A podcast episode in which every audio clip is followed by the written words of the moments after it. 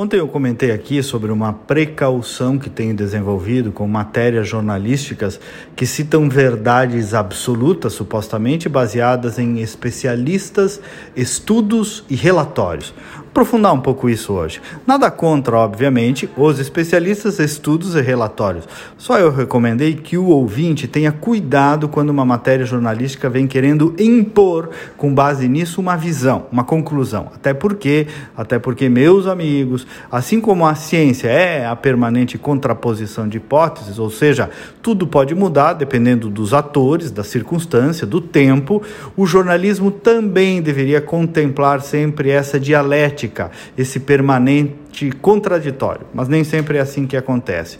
E o termo especialistas, meus caros, pode ser exato, específico, como também pode ser inexato, inespecífico e muito amplo. Igualmente, estudo, relatório. Estudo e relatório de quem? Quem pagou? Para qual objetivo?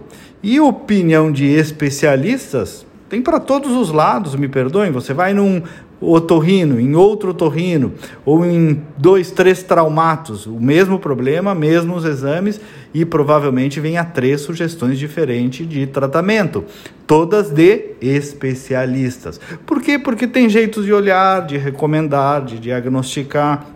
O problema está quando, numa abordagem jornalística, o redator, o editor, ou aquela empresa de comunicação tem um viés prévio e escolhe aquele especialista para já vir com aquele diagnóstico, me entendem? Se para um assunto médico isso já é amplo, imaginem para um assunto de sociologia, de política, das áreas humanas, da cultura. Especialista é uma escolha editorial. Quero este ou quero aquele. Ou tenha várias visões.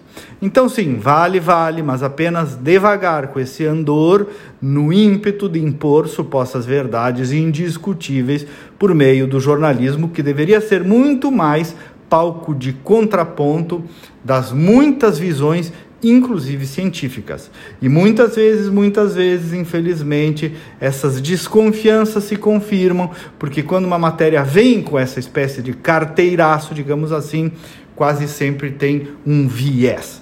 Então, como eu disse ontem, vai lá, vê quem é o especialista, suas identidades políticas, suas visões de mundo, vê quem pagou tal estudo, tal relatório, qual é a ONG por trás. Bom, não estamos mais em tempo de receber informação sem mastigar um pouco antes de digerir. Até amanhã e vamos com fé.